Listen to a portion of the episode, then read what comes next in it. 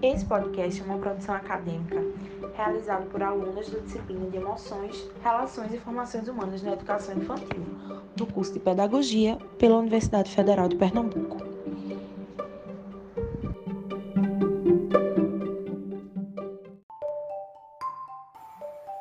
Com as vozes de Olá, eu me chamo Débora Botelho e irei interpretar a professora Rosa.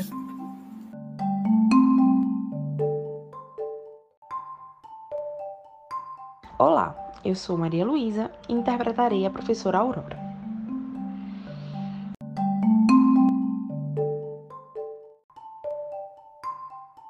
Oi, gente! Eu me chamo Stephanie e irei interpretar a professora Thaisa.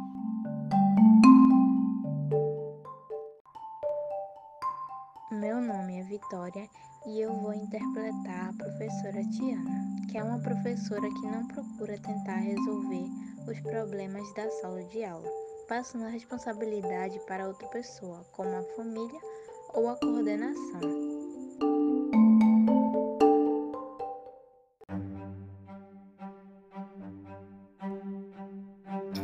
Sempre, na última semana do ano, um grupo de amigos professores se reúne para conversar sobre acontecimentos da sua escola e também sobre assuntos pessoais.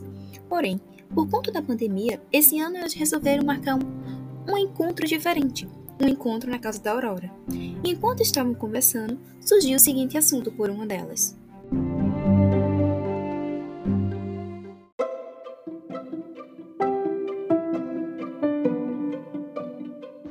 Meninas, eu não sei se tenho agido da forma correta, mas tem acontecido algo na minha sala de aula que tem me deixado, no mínimo, bastante contrariada. O que aconteceu? Teve envolvimento com coisas pessoais ou foi somente assunto de escola? Você sabe que pode contar com a gente, né? Então, é uma questão do trabalho mesmo, sabe? É, para ser mais específico, uma questão da minha sala de aula. Esse ano eu fiquei com cerca de 12 alunos, mais ou menos, e um deles, ultimamente, tem apresentado um comportamento muito agressivo. É, eu tenho notado que ele tem brigado muito com as meninas, e só com as meninas. Ele, inclusive, tem puxado o cabelo, tem beliscado, tem tentado morder. Eu não sei muito como lidar com isso.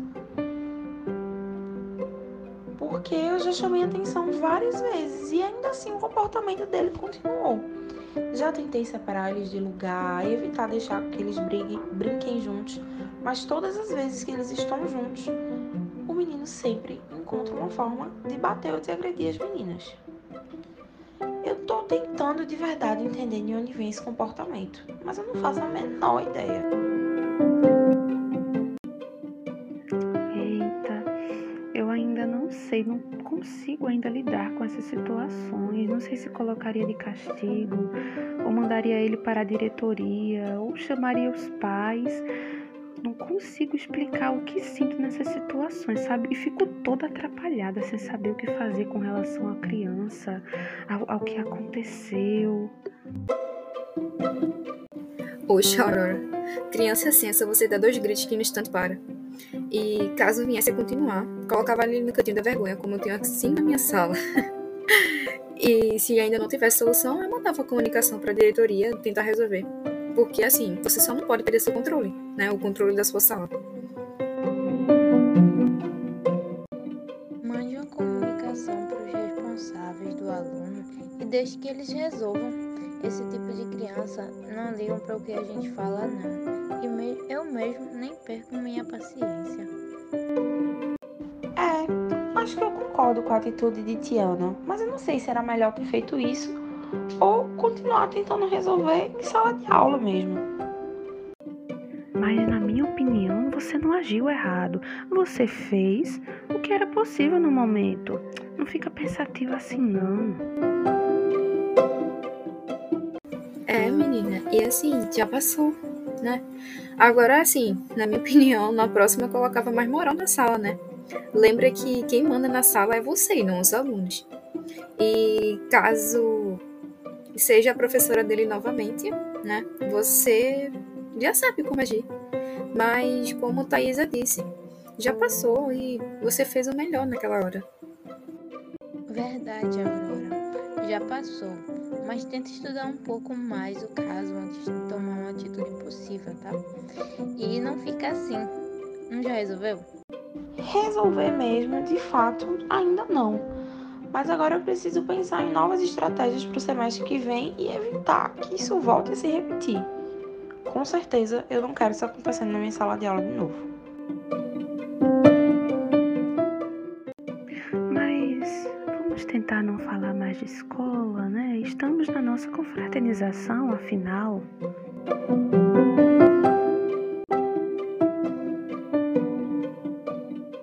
Verdade, sem assuntos de trabalho, né?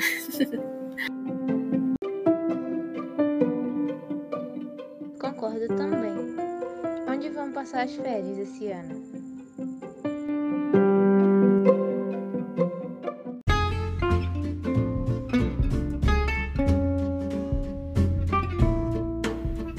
E logo após, elas continuaram a conversar sobre outros assuntos que não fossem relacionados ao trabalho.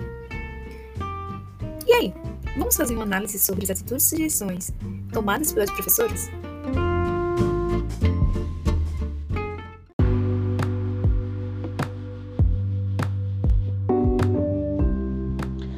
Comentando um pouco sobre a atitude da professora Aurora, é importante a gente pensar que a formação emocional é de fundamental importância para qualquer docente e, sobretudo, para os que atuam no, nos anos iniciais de escolarização.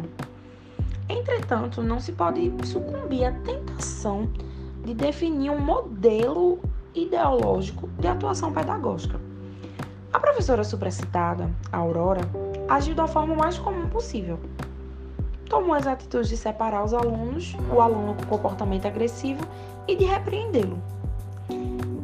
Entretanto, uma vez que esse comportamento, que essa mudança foi insuficiente para resolver o conflito, é necessário de fato pensar em novas estratégias. As sugestões que vão ser apontadas se dividem em três passos. O primeiro deles seria identificar as situações em que o conflito costuma acontecer para assim poder prevê-las e tentar compreender o que causam essas manifestações de violência. Em seguida, é importante ouvir o aluno para tentar entender o que o levou a agir daquela forma.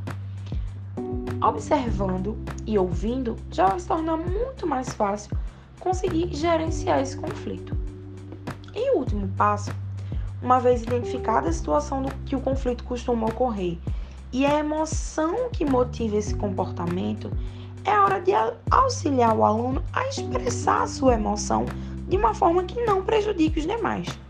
Uma boa forma de fazer isso seria perguntando ao próprio aluno o que poderia ser feito para que ele expresse o seu incômodo sem usar de agressividade física, ou como ele pode tentar diminuir a sua raiva, a sua emoção, até que ele possa conversar e tentar expressar isso de uma outra forma.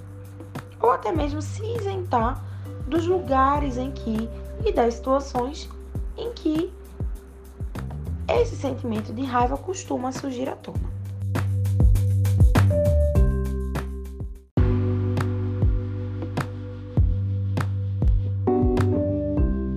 A professora que representei é indecisa quanto à sua atuação em sala de aula, quanto às emoções que surgem nela quando alguma criança tem uma atitude desagradável para com ela ou com os colegas, e posteriormente, ao tentar resolver a situação, ela não consegue compreender e lidar com as emoções que surgiram na criança. Isso nos revela o quão importante é para o adulto, o educador, conhecer suas emoções, aprendendo constantemente a identificá-las, a modular aquelas que não são agradáveis de sentir, pois elas fazem parte né, das vivências de todo ser humano, das adaptações ao meio, e isso possibilita a melhor compreensão das emoções que irrompem nas crianças pequenas e que as fazem reagir diante de situações do cotidiano. É necessário que o professor desenvolva a resolução do conflito com sabedoria e cuidado, estando disposto a ouvir atentamente.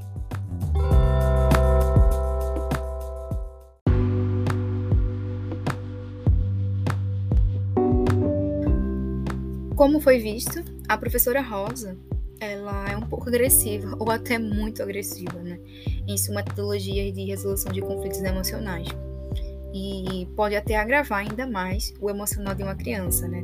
Tornando-se um trauma que ela pode levar até mesmo para a vida adulta, né? Como foi o caso do Cantinho da Vergonha, que ela deu como sugestão para Aurora e que ela utiliza também em sua sala de aula. E além disso, né, ela sugeriu, né, sugeriu de forma tendo uma abordagem um pouco agressiva ou muito agressiva, literalmente, é, de dar dois gritos para resolver determinados conflitos, né? tornando assim né, suas atitudes desagradáveis para o contexto escolar. Pois, assim, é necessário analisar e conversar com a criança sobre as emoções, é, as, as emoções tomadas, além de fazer com que elas se conheçam, né, de elas se conhecerem e também saber lidar em situações futuras é, o seu emocional, de trabalhar o seu emocional.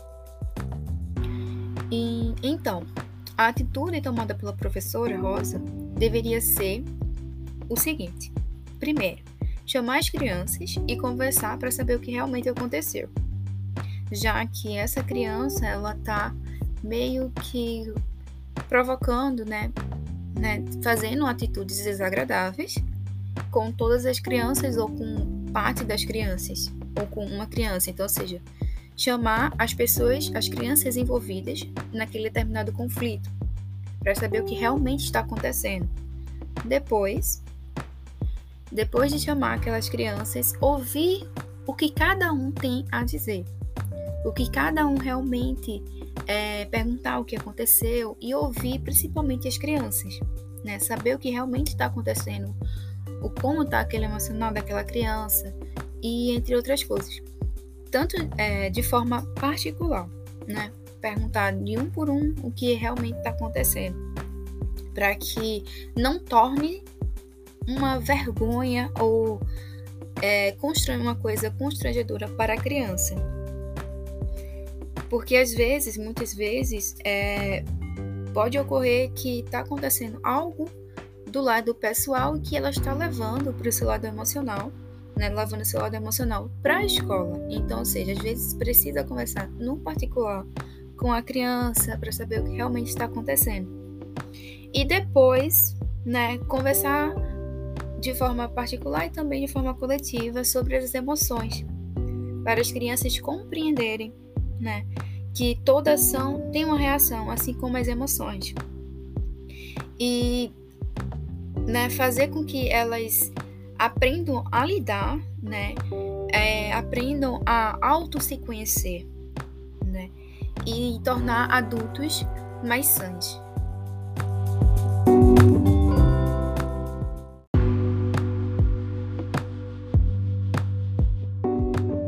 A sugestão da professora Tiana foi totalmente insensível, jogando a responsabilidade para outra pessoa deixando o lado do cuidado. Vai além da obrigação do conteúdo na sala de aula, mas também é a interação, compreensão, a ajuda nas emoções, o desenvolvimento da empatia e o diálogo. Não necessariamente o comportamento da criança estaria ligado ao comportamento dos pais. Pode ser também a sua relação com seus colegas e a empatia com eles mal desenvolvida. Uma nova sugestão seria observar se a criança puxa o cabelo das garotas quando está tendo alguma emoção forte, como a raiva, ou se ele está fazendo isso sem algum motivo aparente. É necessário que a professora trabalhe a sua inteligência emocional para assim poder trabalhar a empatia com os seus alunos.